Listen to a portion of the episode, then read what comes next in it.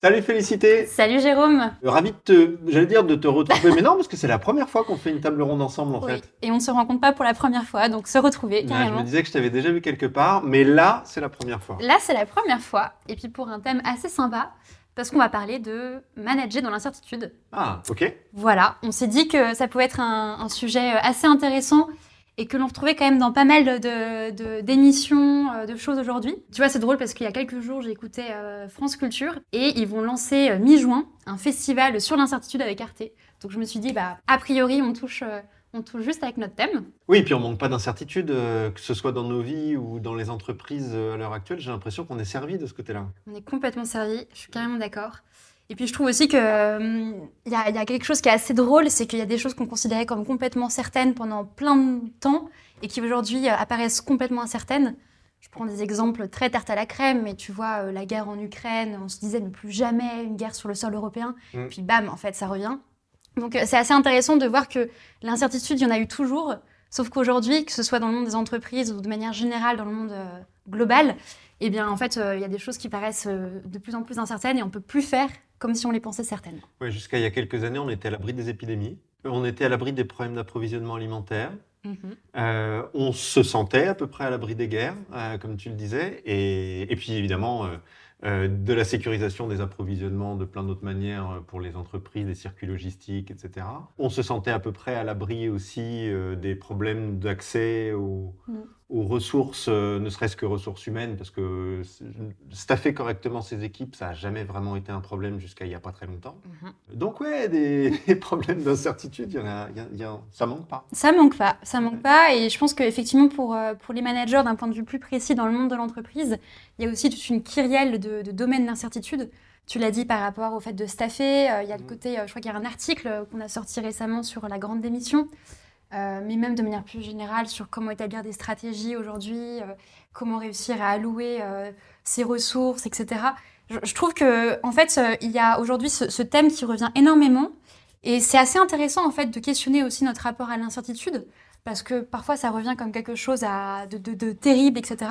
Peut-être qu'en fait, aujourd'hui, il y a une nouvelle donne, une nouvelle manière d'appréhender l'incertitude et, et de prendre pour acquis que finalement, ben, il va falloir apprendre à manager dans l'incertitude plus que de le considérer comme un, comme un état transitoire.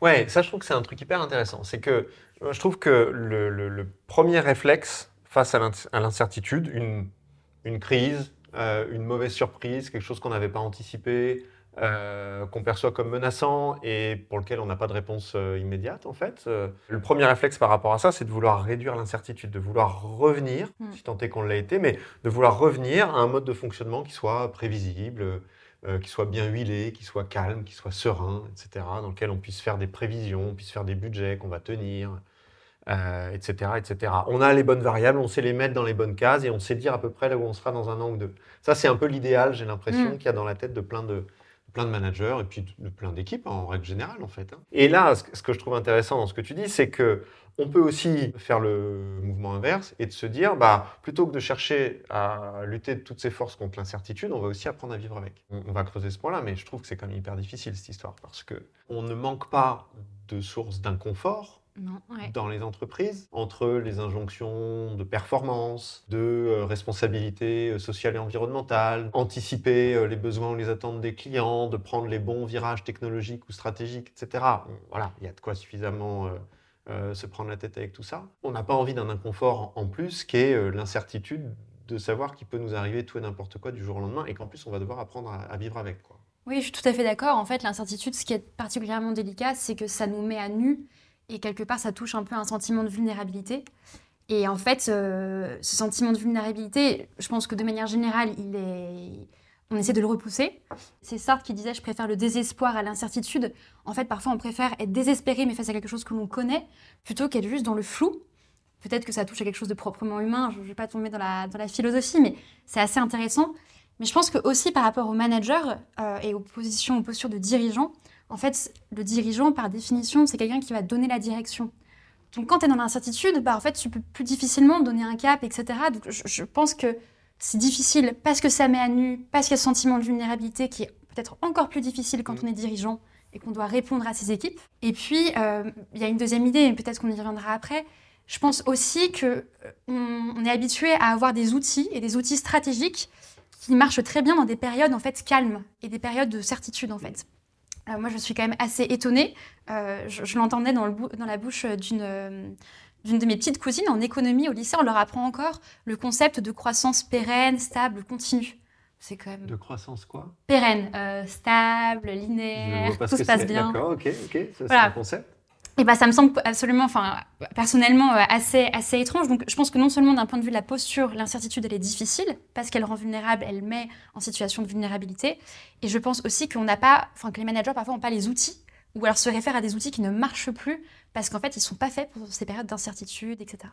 Ouais, et puis y a, je suis tout à fait d'accord hein, avec ce que tu dis sur euh, la volonté de donner une direction avec des modèles qui sont, à mon mm. avis, complètement dépassés. Hein. Euh, croissance pérenne, stable et, euh, magnifique, là. Pérenne, ah. c'était ça, c'était ça. Non, et puis en plus, ça va à l'encontre de toute la mythologie qu'on a euh, du bon dirigeant dans une entreprise. C'est-à-dire que pour moi, l'entreprise, euh, je la côtoie depuis quelques années maintenant, pour moi, c'est le royaume du contrôle, en fait. C'est-à-dire, on cherche à avoir du contrôle sur ce qui va se passer. Et en fait, là, ce que je trouve particulièrement difficile, même psychologiquement, en fait, euh, pour les personnes qui sont dans des situations de responsabilité aujourd'hui, c'est que tu te rends compte qu'en fait, t'es pas dans, tu contrôles rien, et au mieux, tu peux avoir une illusion de contrôle. Hmm illusion de contrôle qui se casse complètement la gueule à la moindre euh, crise, euh, perturbation. perturbation, etc. Et en fait, c'est arriver à la conclusion et accepter l'idée que on contrôle peut-être 5 ou 10% de ce qu'on pouvait penser contrôler par le passé, quoi et que c'est OK. Ouais, bah c'est justement là-dedans, dans le et que c'est OK, je pense qu'il y a quelque chose à, creuser. Mm. Parce que, euh, en fait, le, constat euh, entre nous, il est, je pense qu'il est partagé vraiment facilement. La situation d'incertitude, on peut trouver moult, moult exemples. Moult, ça veut dire beaucoup. Euh, mais en fait, c'est qu'est-ce qu'on fait avec? Et je suis d'accord que pour l'instant, dans les entreprises, on est dans des contrôles, on est dans, des, dans le fait de replanifier en permanence. D'ailleurs, c'est assez drôle parce que, tu vois, je parlais d'outils stratégiques. Euh, qui marchent euh, quand tout va bien. Quand tout va mal, on cherche à les mettre en place, on se rend compte que ça marche pas. Mhm. Et ben qu'est-ce qu'on fait? Et ben on les remet en place, un peu différemment, mais on remet en place les mêmes outils, les mêmes manières de, contrôler en fait. Ce qui est drôle, c'est qu'on utilise toujours un peu la même solution, peut-être, par rapport à l'incertitude, en disant bah, j'ai essayé la fois A, ça n'a pas trop marché, je vais essayer la version B, mais c'est toujours du contrôle en fait. Mhm. Donc, euh, donc peut-être peut-être qu'il y a quelque chose à faire là-dedans. Mais c'est clair. et la, la preuve qu'on n'est pas du tout habitué à ça et que quand, on, quand la situation nous échappe, donc échappe à notre contrôle, mm. euh, échappe à notre puissance de décision, de prévision, d'avoir de, une influence sur le monde, qu'elle échappe à ça, euh, qu'on arrive à cette conclusion-là, moi je trouve que les deux réactions de panique en fait, hein, qu'on voit euh, très souvent dans ce cas-là, c'est la sidération ou l'agitation, une certaine forme de frénésie. Mm. Et donc la sidération, c'est le côté, bah, on n'a jamais connu ça avant, c'est pas normal, on sait absolument pas ce qu'on va devenir, et donc euh, il y a comme ça euh, des moments de flottement euh, terribles, extrêmement inconfortables, qu'on a tous vécu, nous y compris dans les premières semaines du Covid il y a quelques années, par exemple. Et puis, assez rapidement après, on va se dire, ben non, mais quand même, il faut qu'on agisse, donc il faut qu'on applique nos modèles, pour reprendre ce que tu disais mais il faut qu'on les applique plus fort qu'avant et plus fort que d'habitude, parce qu'on est dans une situation plus grave ou plus difficile, etc. Et donc, on va les appliquer avec une certaine forme d'agitation qui fait qu'on va tirer dans tous les sens, on va partir dans tous les sens, euh, en partant de l'idée que plus on va agir, plus on va avoir de l'influence sur la situation. Et je pense que c'est faux. Ouais, ouais je, suis, d'accord avec toi. Surtout, il y a le côté euh, toujours aller dans le même sens et le côté aussi, bah, toujours aller plus fort. Et en fait, ça, peut être extrêmement nuisible au bout d'un moment. Euh, on s'en rend compte, bah, le côté frénésie aussi, c'est parfois on a du coup moins de recul face aux choses. Mhm. C'est toujours un peu dans la même veine hein, de tout ce qu'on est en train d'expliquer. On utilise toujours la même solution, etc. Et il y a euh, aussi par rapport aux collaborateurs des entreprises, parfois quelque chose de, oui, je trouve de, nuisible qui peut être mis en place, à savoir en fait aller toucher, enfin forcer un peu les équipes à se plier à des injonctions qui sont parfois complètement contradictoires et euh, nous qui, mettons, enfin nous, Albus Conseil, qui mettons beaucoup en avant le fait d'être antagoniste, d'avoir des, d'avoir une voix un peu dissonante, en fait, si l'on presse de plus en plus dans le même sens, on éteint et amoindrit complètement aussi la capacité de critique. Au bout d'un moment, ça peut devenir en fait des systèmes qui vont de plus en plus fort dans un sens et qui, qui finissent par se, par se liquéfier ou faire des décisions absolument, absolument absurdes. On en voit beaucoup. Enfin, ça me fait juste penser euh, en, en, parlant de ça. Euh, moi, j'y vois un peu euh, la raison pour laquelle il y a tant de personnes qui ont voulu suivre Didier Raoult. Raoult, Raoult, à chaque fois j'ai du mal pardon. Notre ami marseillais. Notre, ami marseillais. Parce qu'en fait, quand on est face à quelqu'un qui affiche des certitudes très fortes, bah, c'est rassurant. Mmh. du coup, on a envie de le suivre et du coup, on a envie d'y croire. Je pense que justement, le, le fait de toujours aller plus fort et d'afficher des certitudes, c'est un peu une première réaction parce qu'on a peur et qu'on n'ose pas en fait hmm. juste dire qu'on a peur. Oui, et si on va dans ton sens, ça veut dire que c'est aussi un moment où on est susceptible de suivre davantage les personnes qui ne sont pas forcément les personnes qui ont les meilleures idées ou la meilleure attitude face à l'incertitude, mais les personnes qui affichent les certitudes les plus convaincantes. Ouais. Exactement. Et d'ailleurs, on peut se demander si quelqu'un qui affiche des certitudes aussi fortes dans un environnement aussi incertain est vraiment quelqu'un qu'on a intérêt à suivre, euh, d'ailleurs. Oui, en tout cas, c'est rassurant. Et ça, c'est intéressant, hein, parce que je trouve que ça, ça nous donne un, premier élément, peut-être sur lequel on peut réfléchir par rapport à ce que pourrait être une première attitude face mmh. à l'incertitude, c'est euh, le fait d'avoir un management euh, encore, plus, encore plus explicite que d'habitude, en fait. Euh, et je trouve que moi, des managers qui s'en sortent bien, dans des périodes d'incertitude. J'ai en tête euh, un manager là euh, dont les équipes sont très très très chahutées. Euh, là en l'occurrence c'est pour des questions de turnover qui sont très très fortes. c'est un manager qui est très explicite dans ses doutes et dans ses intentions. C'est-à-dire le fait de dire, bah, écoutez, vous attendez peut-être à ce que, en tant que manager, je sois très au clair sur la décision à prendre ou sur la direction à prendre. Honnêtement, je ne le suis pas parce que c'est une situation qui est inédite, y compris pour moi. Mon intention, euh, c'est plutôt de faire en sorte qu'on arrive à trouver une solution ensemble. Et moi, la manière dont je vois mon rôle, c'est plutôt d'être celui qui pose les bonnes questions et qui laisse aucun sujet sous le tapis et pas forcément celui qui donne toutes les réponses. Euh, et j'avoue que, par exemple, sur ce sujet-là, ce sujet-là, ce sujet-là, j'ai aucune idée de la réponse. Et en revanche, ce que je vous propose, c'est de nous voir plus régulièrement que d'habitude mm. pour y travailler, c'est peut-être aussi de mettre en suspens un certain nombre de choses qu'on faisait dans les périodes euh, précédentes et qui n'ont peut-être euh, plus trop de sens dans cette période-là, parce qu'en plus, on a besoin de se dégager du temps pour faire ce que je vous demande, donc, euh, donc tant mieux. Mais tu vois, je trouve que ce, côté très explicite, on pourrait dire très honnête, mais il y a un peu un jugement de valeur derrière ce mot-là, mais il y a quand même un truc comme ça, c'est-à-dire ne pas masquer son inconfort et ne pas masquer ses doutes euh, et, les questions auxquelles on n'a pas de réponse, je trouve que ça, ça embarque pas mal quand même. Je trouve ça assez intéressant. Alors, je trouve que comme premier élément de réponse, c'est plus un élément de réponse qui très dans la posture. Et c'est très bien. Je dis ça vu qu'avant, on parlait plus de, de, mettre en place des outils, euh, donc être dans l'action. Dans la posture, je suis d'accord avec toi sur le côté honnête, même si, euh, soyons honnêtes, c'est difficile. Justement, je pense encore toujours à cause de cette image du, du manager dirigeant que l'on a qui veut, qui veut maintenir son image, son aura, sa posture, etc. Et là, on, on dit il faut faire un peu le contraire. Exactement. D'ailleurs, je trouve ça assez intéressant parce que j'ai l'impression, euh, en tout cas quand, je lis des articles, etc., qu'aujourd'hui, on parle de plus en plus de managers honnêtes. En revanche, dans les situations d'incertitude slash de crise, on, a envie d'avoir un peu ce mythe du sauveur tout-puissant, etc. Donc en fait, on en revient un peu à nos anciennes, euh, anciennes habitudes. Mais euh, du, coup, je, je, trouve ça vraiment intéressant ce que tu dis. Et je pense que ça veut dire pour, pour les managers lâcher même en période d'incertitude, parce que je pense que c'est encore plus difficile, ce côté euh, de, euh, de manager un peu jupitérien. C'est-à-dire. C'est euh, C'est encore une référence. Je te laisserai chercher Jupiter. Alors, c'est pas Jupiter pour, le, pour, le, pour la foudre, mais bon. Mais le côté, oui, je, suis en haut de mon Olympe et je décide absolument de tout, et d'avoir le côté très pragmatique de le dire. Et en plus, ce qui est intéressant, c'est quand on se met dans cette position-là, on évite que ça se retourne contre nous. Mmh. parce qu'en fait, si on se déclare et on se montre très certain pour des faits qui, en fait, quelques mois plus tard, sont avérés euh, faux. On se met dans une situation de fragilité.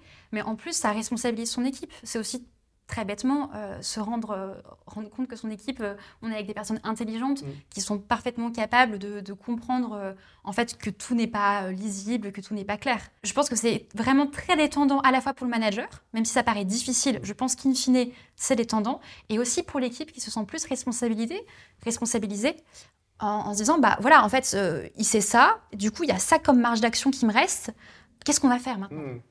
Et ça, c'est intéressant parce que tu parlais tout à l'heure, au tout début de notre conversation, tu parlais de vulnérabilité. Oui. en disant que les situations d'incertitude sont des situations dans lesquelles on est vulnérable. Et en fait, le manager que tu décris là, c'est un manager qui accepte d'être lui aussi concerné par cette vulnérabilité. C'est-à-dire, c'est pas un manager qui dit euh, dans une situation d'incertitude totale, moi je reste invulnérable, je reste sûr de moi, je continue d'avoir les réponses, etc. Et donc, c'est quelqu'un qui accepte sa propre vulnérabilité dans ces, dans ces situations-là. Mm. Ça me fait penser à. Je regardais il n'y a pas très longtemps un épisode, euh, je ne sais pas si tu connais euh, cette série sur YouTube qui s'appelle Et tout le monde s'en fout. Si, elle est géniale. Et, et, il a fait un épisode sur le courage.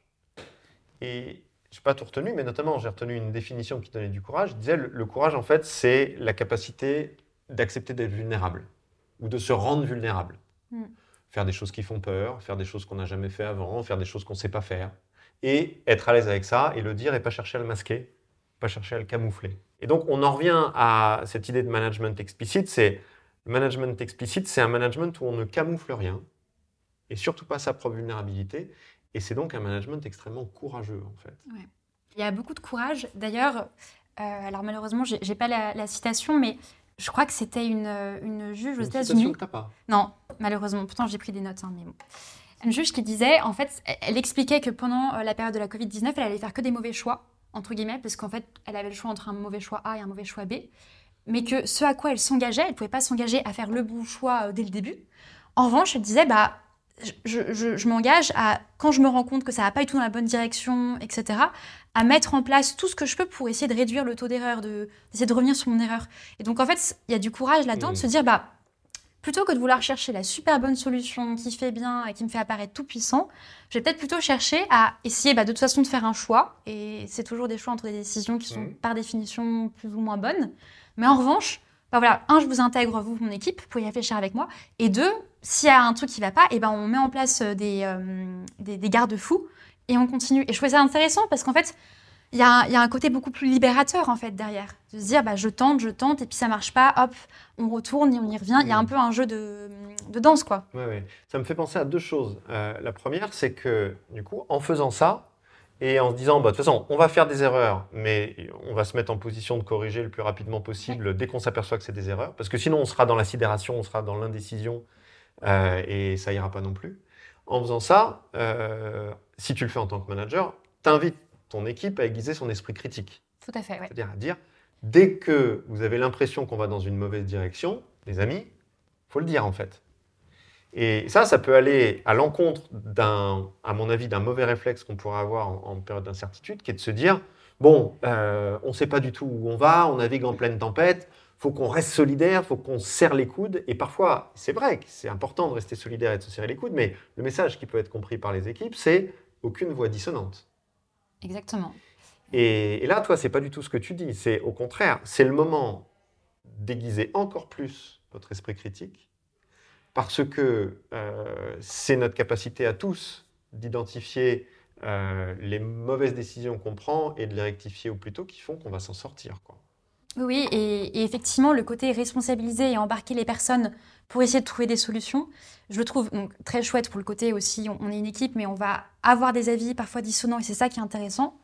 Et je le trouve aussi intéressant, et, là, peut-être que ce serait une deuxième piste de solution par rapport à la première qui est le manager explicite, c'est d'avoir le côté, plutôt que de chercher à avoir le plan parfait ou à, planifier, comme tu le disais, d'être dans le surcontrôle, en fait, ça peut être plutôt de, multiplier les scénarios en ayant des scénarios qui n'ont parfois un peu rien à voir, mais pour un peu se préparer à l'imprévu, mais en sachant qu'en fait, c'est des scénarios qui sont. Il y en a plein qui vont pas marcher. Mm. Euh, qu'est-ce que je veux dire euh, par là? C'est qu'en fait, et là je vais te faire plaisir parce que je vais te donner une petite citation. Euh, c'est Eisenhower qui disait les, les plans en eux-mêmes ne servent à rien, mais la planification si c'est le processus qui est intéressant. C'est pas le fait d'avoir la solution parfaite. Parce que le processus, donc, un, ça génère de la mobilisation, mais deux, ça permet aussi de, se préparer à réajuster le tir en permanence. Il y a un petit exemple euh, que j'avais trouvé euh, assez, assez éloquent à ce sujet.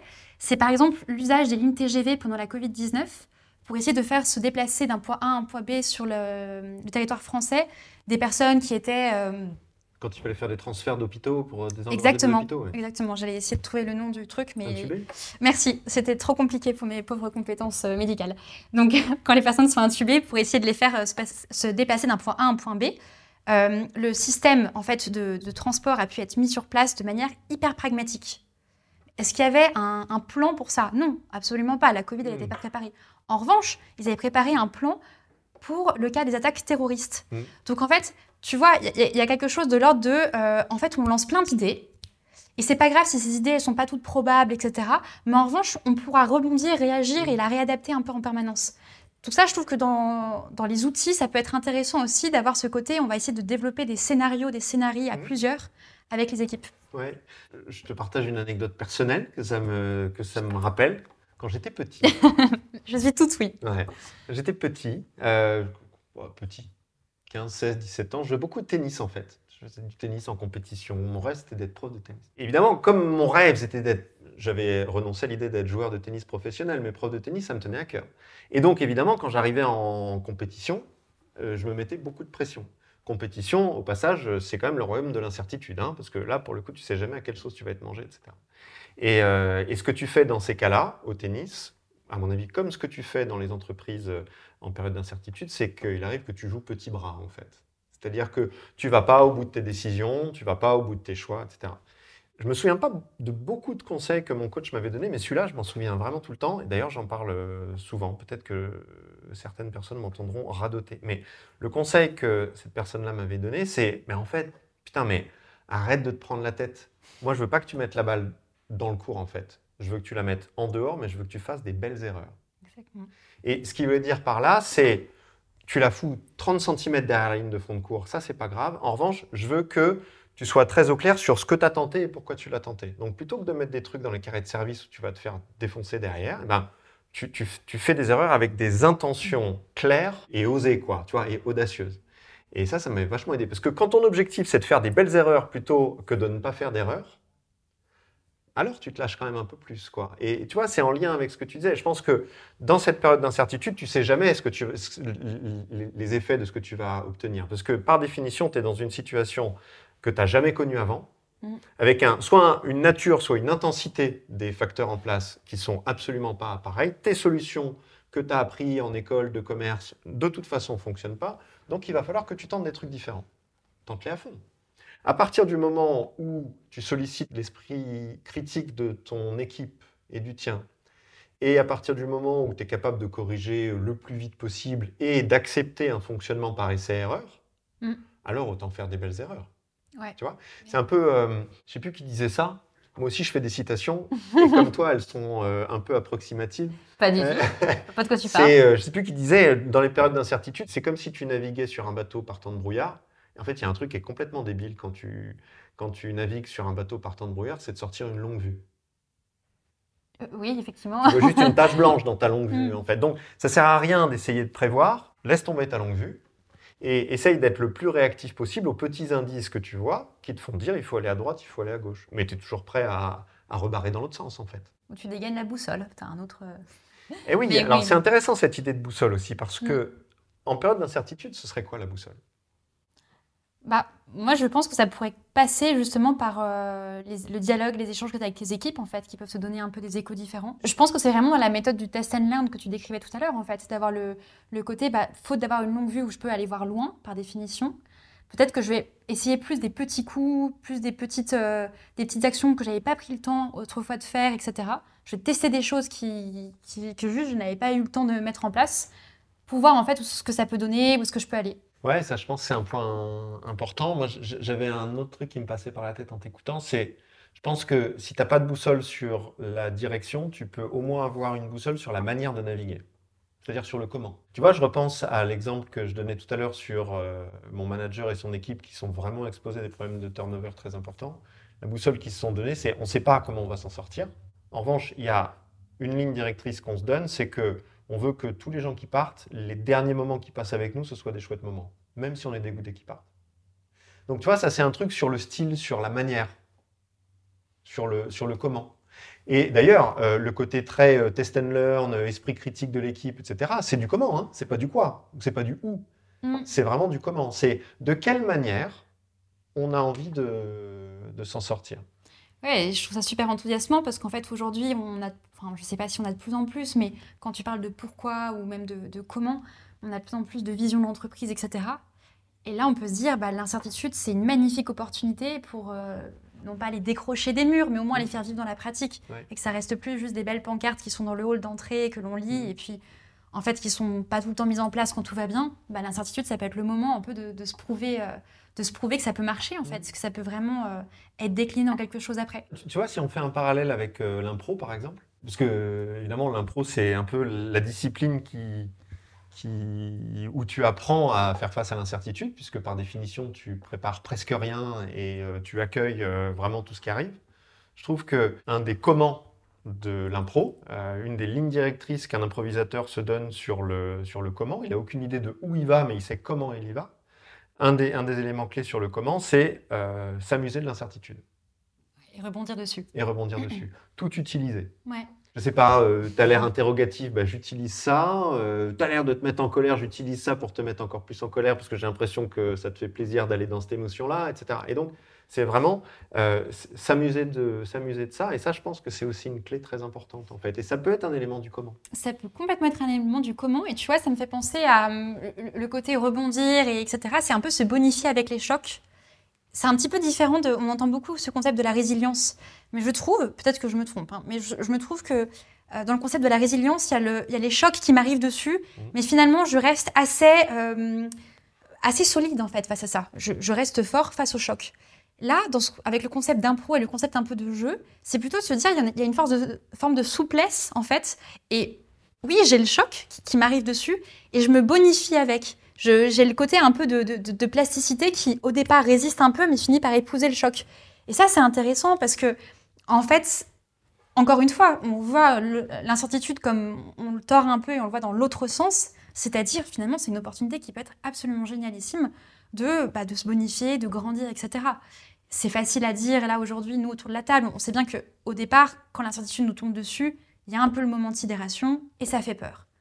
Mais quand on prend pour acquis le fait que de toute façon, aujourd'hui, on est dans un monde d'incertitude et que probablement ça ne va pas changer et ça va peut-être être de plus en plus extrême, en fait, il y a un peu de solutions. Soit on reste dans ce constat de bah, euh, c'est la merde, soit on se dit ok, en fait, peut-être qu'il y a quelque chose à tirer. Je ne sais pas si c'est vraiment de l'impro, mais il y a cet épisode, euh, décidément, tous mes exemples sont liés à, la Covid, ça, il va falloir que je les actualise un peu. il y a Eisenhower. Et il y avait Eisenhower.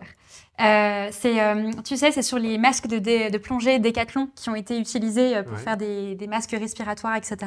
Bah ça, c'est, c'est quand même assez génial de se dire, en fait, comment tu peux t'adapter, etc., hmm. etc. Bon, pas tout à fait exactement lié à l'improvisation, mais je pense qu'il y a quand même le côté d'arriver à, à Apprendre le meilleur d'une situation que tu maîtrises pas et, accepter de ne pas la maîtriser et faire quand même les meilleurs choix possibles là-dedans. Quoi. Mais il y avait un truc juste sur ce que tu disais par rapport à l'impro, où tu disais, bah, en fait, il se prépare pas. Je suis a priori pas complètement d'accord, parce que, bon, je ne fais pas beaucoup d'impro, mais on en fait un peu ici. Euh, en fait, il y a quand même une préparation à lâcher. Exactement. Il y a une préparation quand même mentale assez intéressante. Faut être dans le bon état d'esprit. Ouais. Mais c'est une préparation qui est très paradoxale parce que tu te prépares à l'impréparation en fait. Ah bah tu te prépares à être à l'aise à l'imprévu en mm. fait, enfin, relativement à l'aise. Et encore une fois, c'est une préparation et du coup dans ce concept de euh, d'impro, euh, bah, par exemple, dans, je ne sais pas si les entreprises le font beaucoup, je crois pas. En revanche, l'armée le fait beaucoup. L'armée passe sa vie à se préparer à l'imprévu. Alors parfois. Les pompiers aussi. Les pompiers aussi. C'est exactement du même acabit pour moi. Euh, et, c'est quand même assez fascinant en fait, parce que parfois, ils imaginent des scénarios, je parlais tout à l'heure de scénarios de, absolument invraisemblables, mais ce qui fait qu'en fait, tout peut leur arriver. Euh, je demandais récemment à une personne qui a, été officier de marine, il disait, bah, par exemple, il y avait un scénario, c'était si un hélicoptère privé voulait se poser sur le Charles de Gaulle. Bon, après, oui, potentiellement, ça peut arriver, mais bon, les, c'est, quand même absolument absurde. En mm. revanche, ils se préparent. Alors, ça dure pas non plus des mois et des mois, mais c'est un cas pratique, en fait. Comme des jeux d'enfants. On aurait dit que... Exactement, comme des jeux d'enfants. Et il y a le côté ludique qui est quand même, euh, je trouve, assez sympa. Mais ça demande d'avoir du temps, en revanche, enfin, d'avoir du temps. De ménager du temps dans son quotidien.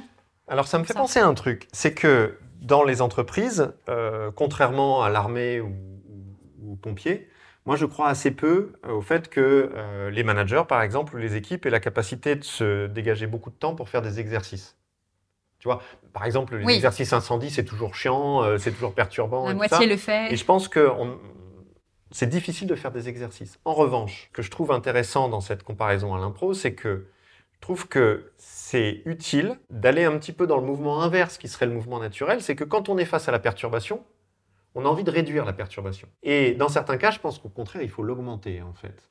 Je te donne un exemple. Euh, en fait, j'ai même deux exemples. le premier, c'est un exemple d'impro.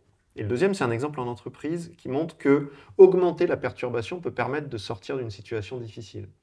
Euh, l'exemple d'impro, c'est, euh, je te conseille d'aller voir ce truc-là, c'est une comédie musicale improvisée qui s'appelle New. Qui est actuelle Ouais, ça, tourne un peu tout le temps. Et en fait, dans, dans ce truc-là, tout est improvisé. C'est-à-dire que l'histoire est improvisée, dans chaque scène, tu as une chanson qui est elle-même improvisée. Il y a des musiciens qui improvisent la musique et les comédiens qui improvisent euh, les paroles. Extraordinaire. Tu as les décors qui sont improvisés parce que tu as une personne avec un, euh, qui fait des dessins en direct qui sont filmés, qui composent le décor. Donc tout est, tout est improvisé. Et les danses euh, sont improvisées parce que souvent, pendant les chansons, il y a des danses. Donc comédie musicale improvisée. Et en fait, tu as un maître de cérémonie qui, de temps en temps, stoppe la scène en cours pour introduire une perturbation. Par exemple, euh, tu commencé, es sur scène, tu as commencé euh, euh, la chanson en rap, et je vais te dire, tiens, tu continues, mais tu continues en chanson bretonne. Et donc toi, tu vas continuer en chanson bretonne. Moi, je vais me mettre à danser des danses bretonnes que seule Camille... Ou ce que tu penses être des danses bretonnes. Au, bureau. Et, et, en fait, c'est génial parce que ça les aide vraiment à trouver le surplus de créativité dont ils ont besoin mais c'est vraiment une perturbation de dingue. Je, t'interromps ce que tu es en train de faire et je te donne une contrainte complètement débile et, euh, complètement inattendue. Et toi, en, intégrant cette contrainte, tu vas faire un truc qui est 15 fois mieux que si je ne te l'avais pas. Euh, bon, là, on est sur des improvisateurs professionnels. Oui. Mais. C'est assez euh, extrême. Je pense, à, un autre, sujet. on est dans une usine qui travaille dans l'aéronautique et qui a des une petite usine, ils, sont, euh, ils doivent être 150 euh, ou 200 personnes, et qui ont des gros problèmes d'amélioration continue. Ils ont du mal à progresser sur l'amélioration continue. Et ça, ça crée une incertitude qui, pour le coup, est une incertitude interne. C'est-à-dire qu'ils se disent, si on n'arrive pas à progresser, au bout d'un moment, on va se mettre en danger, en fait. Et donc, ils cherchent désespérément à stabiliser leur process, à mieux maîtriser leur euh, procédure qualité, euh, à mieux répartir les rôles, les responsabilités, etc. Bref, ils cherchent à réduire les perturbations. Ils n'y arrivent pas parce qu'il y a toujours des imprévus, parce qu'il y a toujours des, zones grises, parce qu'il y a toujours des, aléas. Euh, il y a toujours un client qui arrive alors qu'il n'était pas attendu, etc., etc. Une rupture d'approvisionnement de ceci ou de cela. Et en fait, ce qu'on est en train de faire avec eux, c'est de faire le mouvement inverse, c'est-à-dire de les faire se sortir de là en augmentant le niveau de perturbation. Par exemple, on leur dit, bon, vous savez ce que vous, ce que vous allez faire Au lieu de chercher à réduire l'incertitude, vous allez l'augmenter et vous allez changer de rôle.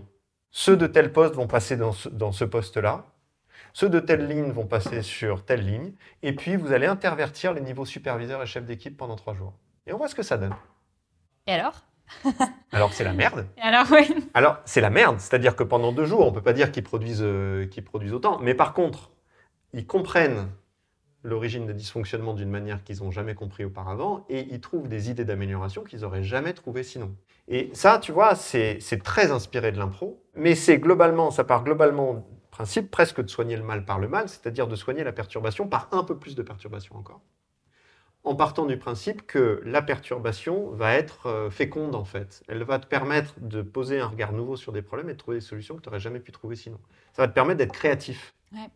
Ce qui est intéressant, c'est que du coup, avec cette idée de pousser jusqu'au bout, c'est presque comme tu interdisais presque tout recours à des solutions un peu confortables que l'on peut avoir quand la perturbation n'est pas suffisamment forte. Oui, parce qu'on confond l'efficacité et le confort. On part mm. de l'hypothèse que c'est en étant dans une situation confortable qu'on va être plus efficace. L'exemple de l'impro montre que c'est faux.